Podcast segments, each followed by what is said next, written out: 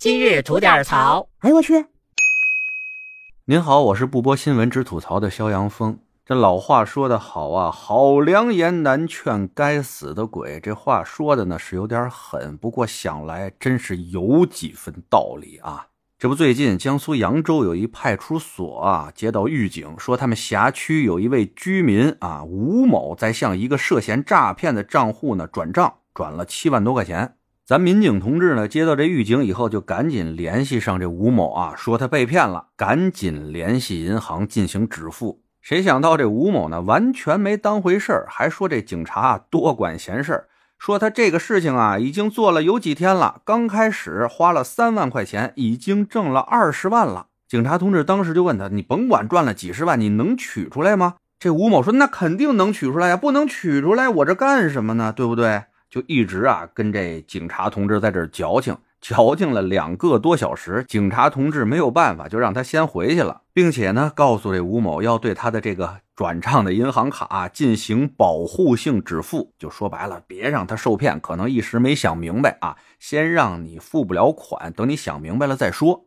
可没两天啊，关于这位吴某的狱警啊，他又来了。这位啊不死心，用了另外一张银行卡，再次向这个涉诈的账户啊充值了三万多块钱。于是呢，警察同志再次把这吴某约到了这派出所进行面谈啊，要劝劝他，但又劝了好长时间啊，还是劝不住。同时呢，这位吴某啊，哎，情绪还非常的激动，就觉得这警察同志耽误他挣钱了。这无计奈何之下呀，警察同志只能让他回家冷静冷静，并且呢，通知了他家里人，让这家里人啊一块帮着劝劝这吴某，别再往这坑里跳了。谁想到这吴某啊！他急眼了，跑到派出所质问警察同志说：“你们凭什么把这事儿告诉我家里人啊？啊，他们懂什么？什么都不懂，还给我添乱，就耽误我挣钱。你们这样影响我生活呀！”巴拉巴拉的啊，跟警察同志发了一通脾气。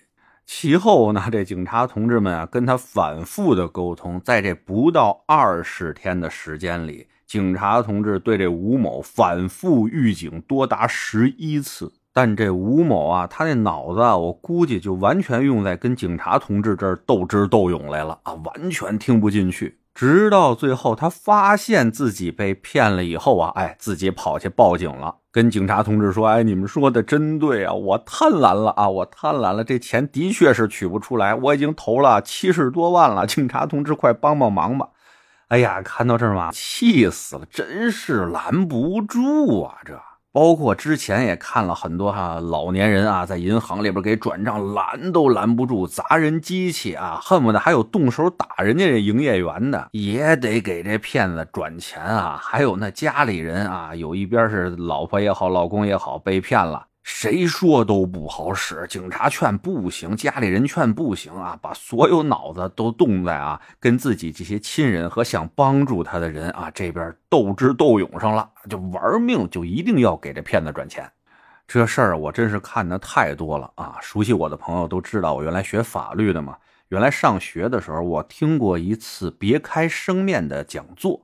这次讲座的地点呢是在一所监狱里边，而讲座的这位主讲人呢就是一老骗子。在两个多小时的讲座过程中啊，这老骗子给我们讲了那一堆的事儿，听得我们是毛骨悚然啊！人家就敢拍着胸脯子说啊，不管是神仙、老虎、狗，只要他们想骗。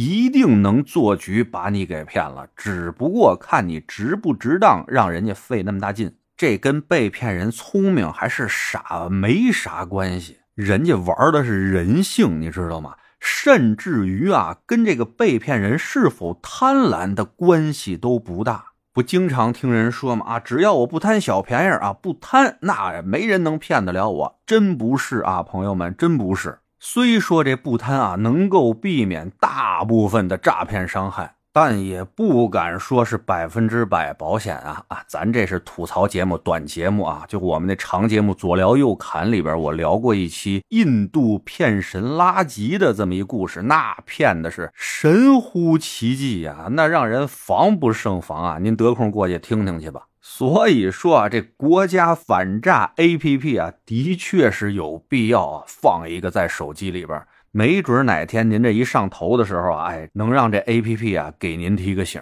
最后啊，咱得明确一个理念：这钱它多难挣啊！谁挣点钱能容易啊？对吧？真有那挣钱的道哎，人家还得闷声发大财呢。谁没事拿出来跟您这显啊？所以说啊，某天有一个人双手捧着这发财的机会送到您面前的时候，您最好啊，左手给自己一个大嘴巴，问一句为什么；右手再给自己大嘴巴，问一句凭什么。等您删完问过，想明白了，再回头看这事儿的时候，也许您就能把这事儿啊看得更清楚一点了吧。得嘞，我是每天陪您聊会儿天的肖阳峰。您要没聊够的话，我们那儿还长节目呢，叫左聊右侃，都是讲奇闻异事的啊，那内容是相当的得劲呐。得空您也过去听听呗。我先谢谢您了，今儿就这，回见了您的。